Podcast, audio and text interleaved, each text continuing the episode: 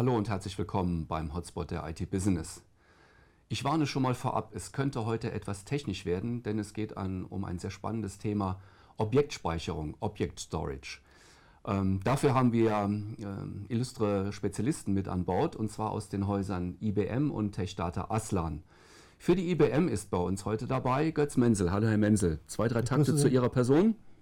Ja, mein Name ist Götz Menzel. Ich bin schon 33 Jahre bei der IBM, habe jetzt über 20 Jahre Erfahrung im Speicherbereich und mache zurzeit Business Development für Storage und spezialisiere mich auf das Thema Scale-out-NAS-Systeme und da passt ganz gut das Thema Objektspeicher dazu. Okay. Ich vermute mal ähm, Kurt Gericke aus dem Hause TechData Aslan, aber Sie können die 33 Jahre vom Herrn Menzel sogar noch toppen bei der IBM. Ja, ich, äh, ich hab, hatte 38 aktive Jahre bei der IBM und von den 38 Jahren habe ich mich 35 Jahre mit Speichertechnologien und Speicherlösungen beschäftigt und bin seit letztem Jahr freiberuflich für die TechData Aslan tätig. Okay, dann gehen wir gleich mal ins Thema rein.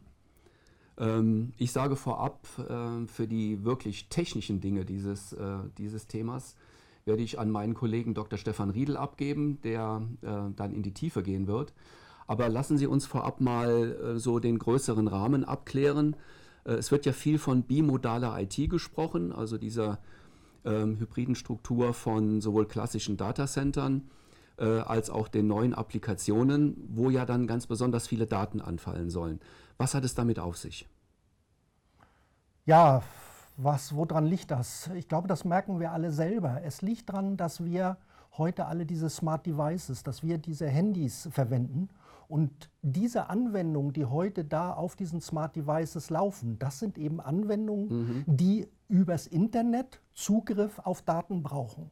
Und diesen Zugriff auf Daten, das sind äh, Daten, die heute nicht per Filesystem gemountet werden, sondern wir machen da ein Put, ein Get mhm. und vielleicht noch ein Delete. Das ist eigentlich das, was das unterscheidet von den Inhouse-Daten, die wir sonst eigentlich für SAN, Fiber Channel Netzwerke zur Verfügung gestellt haben. Also in der Regel sind das dann unstrukturierte Daten, so wie ich das verstehe. Das sind unstrukturierte Daten, die natürlich die großen Datenmengen ausmachen. Das sind Bilder, das sind Videos. Mhm. Jeder sieht es selber auf seinem Handy wo die Datenmengen herkommen. Und dazu ja, kommen die Daten heute von der Industrie, Sensordaten, die da auch geliefert werden von Internet der Dinge und ähnlichen. Und das ist das, was heute eigentlich diese neue Technik ausmacht. Herr Gericke, es gibt Studien von Gartner und anderen, die voraussagen ein äh, Wachstum dieser Daten von 80 Prozent.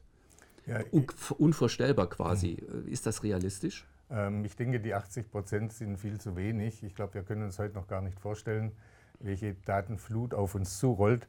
Ich hatte vor vielleicht sechs Wochen eine IDC-Studie ähm, zu Gesicht bekommen, die ähm, einfach mal den gesamten IT-Markt in Europa äh, beurteilt und sagen, das ist ein 85 Milliarden Euro-Markt und haben das dann verglichen mit dem Internet of Things Markt, also IoT-Devices. Allein IoT-Devices ist halt umsatzmäßig 5 Milliarden höher. Das heißt, wir reden hier vom 90 ähm, Milliarden Euro Markt. Und jetzt lassen Sie sich mal, wir stehen erst am Anfang, jetzt wenn diese diese IoT-Devices anfangen, wirklich Daten zu produzieren, was da für eine Lawine in den nächsten Jahren auf uns zurollt, das ist, wird unglaublich werden. Mhm.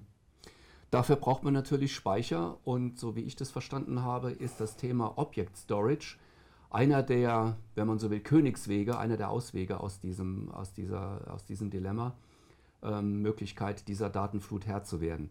Darüber werden wir jetzt reden. Dafür übergebe ich dann an meinen Kollegen Dr. Stefan Riedel, der mit Ihnen dann mal so richtig in die Tiefe geht. Gerne. Gerne. Ja, vielen Dank erstmal, Herr Menzel und Herr Gericke, für Ihre Zeit. Gehen wir jetzt mal in den technischen Teil. Ähm, das Thema heute ist ja Objektspeicherung. Bei der wird ja eine Objekt-ID erzeugt, unter der man Objekte dann wiederfinden kann. Äh, wie kann man sich das denn überhaupt vorstellen?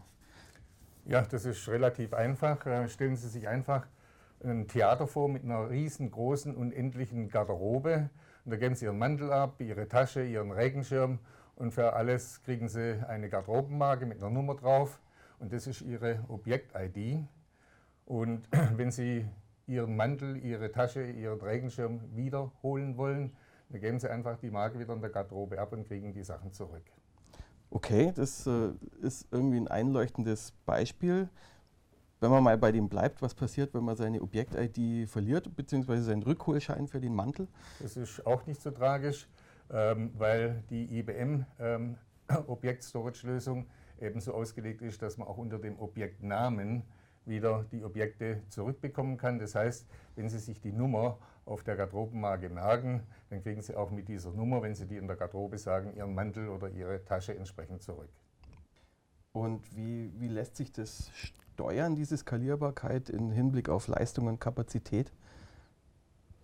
Ja, es sind einfach mehrere Speicher, mehrere Rechnernodes, die sogenannten Slice Stores, die zusammengeschaltet werden es sind äh, damit eben sehr breit skalierbar über mehrere Standorte die Daten auf, aufzubereiten und zur Verfügung zu stellen.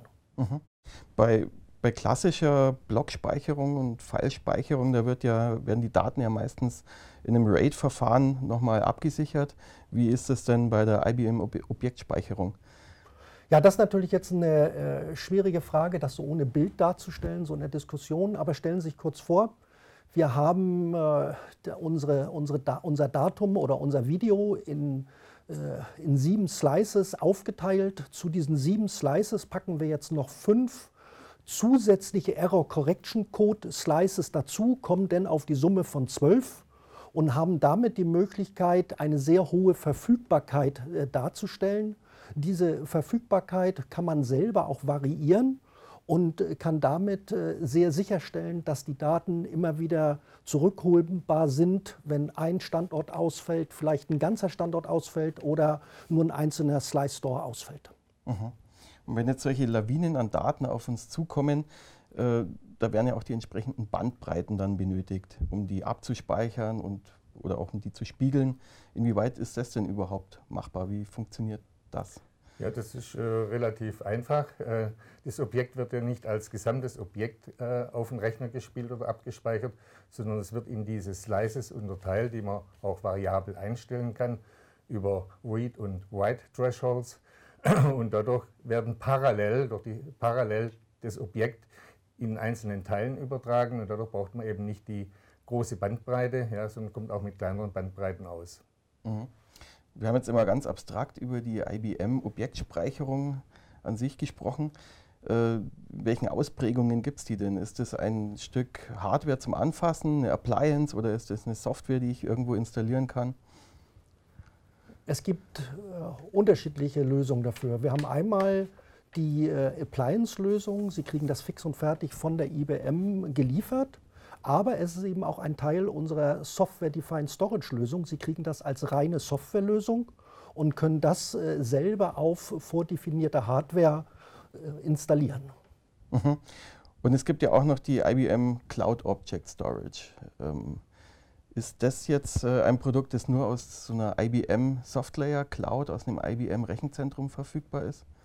Natürlich ist es uns am liebsten, wenn, sage ich mal, in der Software Cloud äh, die Lösung konfiguriert wird. Das ist keine Frage, ähm, weil es ist ja eine IBM-Lösung. Aber dadurch, dass die Lösung sowohl die äh, S3 API, ähm, OpenStack Swift API und Simple Object APIs unterstützt, ja, äh, kann man diese Lösung natürlich auch in anderen Cloud-Lösungen ermöglichen. Mhm. Und das macht die Lösung halt sehr, sehr flexibel und sehr interessant. Ja, also ist sicherlich eine tolle Lösung äh, da von IBM, die Cloud Object Storage Lösung, aber es gibt ja auch noch andere auf dem Markt. Ähm, was sind denn von, wie unterscheidet sich denn da die IBM-Lösung? Was sind denn da die Besonderheiten? Also ich sage mal, eine wesentliche Besonderheit kommt eigentlich auf dieser Aufteilung von den Slice Stores oder von den Slices hervor. Und zwar sind wir in der Lage, diese Slices nicht nur on-premise vor Ort bei Ihnen aufzubauen oder in der Cloud, sondern wir sind sogar in der Lage, eine Mischform zu bauen, eine Hybridlösung für diesen Objektspeicher, wo eben ein Teil bei Ihnen steht, ein Teil in der Cloud und äh, Sie damit den, den Zugriff über ja, diesen hybriden Ansatz bekommen. Mhm. Wenn man wenn man Speicherexperten wie Ihnen zuhört äh, und auch äh, anderen Marktbeobachtern, dann ist immer von einer von einer, von einer Datenflut die Rede, die da auf uns zukommt. Da werden teilweise auch äh, richtige Bedrohungsszenarien an die Wand gemalt. Ähm, man muss jetzt auch irgendwie mal anders über Langzeitarchivierung nachdenken, nehme ich an vor dem Hintergrund. Mm, in Hinblick auf kostengünstige Speichermedien, was, welche Rolle wird denn in dem Zusammenhang das gute alte Tape noch spielen künftig? Ich denke, äh, Tape wird eine maßgeblich wichtige Rolle spielen in den nächsten Jahren und ich denke, Tape wird auch die äh, klassische Disk überleben, weil Tape der einzige hochkapazitive Datenträger ist, den wir momentan haben, der, wenn er mal beschrieben ist, keinen Strom verbraucht.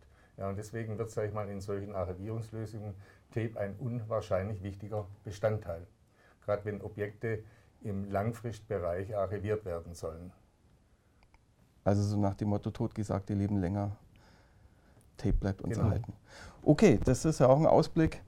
Ähm, herzlichen Dank für Ihre Zeit und äh, bis zum nächsten Mal. Ja, wir bedanken uns, dass wir ja, da sein durften. Wir bedanken uns. Ja, vielen Dank, die Herren. Vielen Dank, Dr. Riedel.